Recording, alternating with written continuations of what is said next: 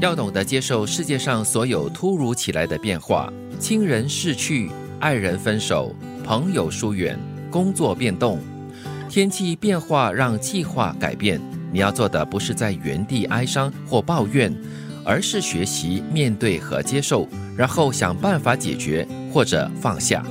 嗯，正如刚才提到的嘛，天气。变化就会让计划改变，天气我们还真的是不能左右哈。是，以前我会有点怨天尤人了啊，哎呀，为什么这样？为什么又下雨？对，慢慢的就不再问为什么了，因为它就是这样嘛。其实除了天气以外，就是一些呃人啦、事啦、物哈的改变哈，都是没有办法控制的。有些时候，我们对天气可能还比较容易放下，对人就会总总是耿耿于怀。是，嗯，我觉得关键在于你有没有这个心理准备。我想起了以前我曾经的，就是你知道到庙里去，有的时候你想要求签，嗯。你求了那个签之后，你看到那个状况，或者可能一些提示，可能后来只是因为巧合它出现的。可是我觉得，因为你有一个心理准备哈。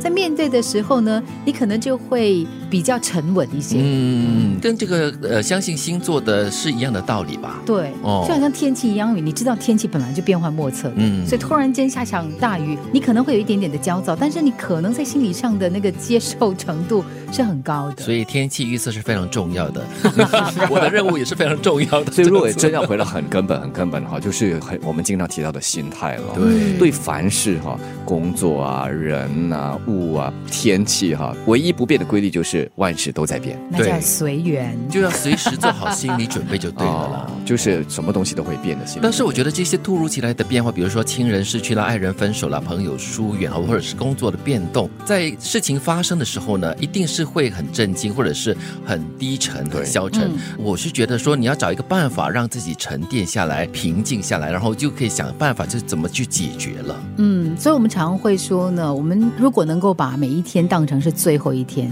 当这样的一个挑战来临的时候呢，你会比较沉着一些。是，又或者是经常练习吧。像一些人，如果是处在变化很大的一个环境里面的话，比较能够处变不惊。是，嗯，焦虑的产生到底始于内在还是外在？内在状态失去觉知、信任和慈悲心，才是焦虑真正的源头。对峙的方法只有两个：行动或放下。别无他法。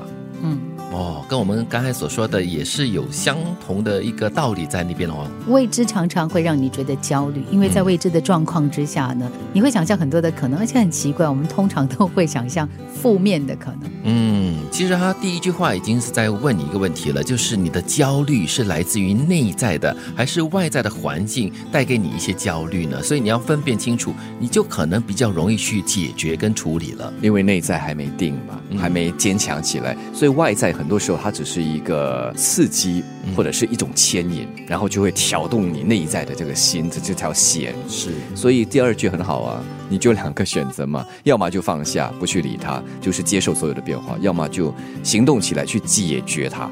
征服畏惧、建立自信的最快方法，就是去做你感到害怕的事。直到你获得成功的经验为止。嗯，越怕你就越要去面对它。嗯，我们从这次的官病里面哈，就了解到一个真理，就是怕也怕不来，越怕的就越要来，有时候就是这样子。嗯，对。像以往我到大自然去远足的时候哈，有时候我会特意的选那些前面好像看起来一片黑暗、很难走的路，虽然是有点恐惧，虽然是觉得我干嘛呀？这边好好的路不走，我去走那条。对，自找苦吃。但是就是想去尝试，去试探自己的极限在哪里。哦。那当你找出一片天了之后，你会想到啊，这条路我选对了。哦，所以你先要克服那个畏惧感。对，真的，如果这个畏惧让你走到了尽头去碰墙碰壁的话，哈，那至少你也上了一课，啊你就知道这条路不是行不通了。也对。其实，在这样的未知的状况之下呢，一个很重要的做法呢，就是你是一步一步慢慢的去进行的，一边走一边观察，一边走边观察，然后你就会。会发现呢，很多你想象的那些恐怖的感觉呢，其实都是过度的了。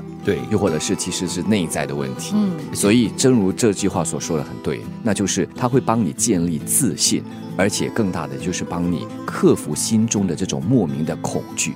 要懂得接受世界上所有突如其来的变化，天气变化让计划改变。你要做的不是在原地哀伤或抱怨，而是学习面对和接受。然后想办法解决或者放下。焦虑的产生到底始于内在还是外在？内在状态失去觉知，信任和慈悲心才是焦虑真正的源头。对峙的方法只有两个：行动或放下，别无他法。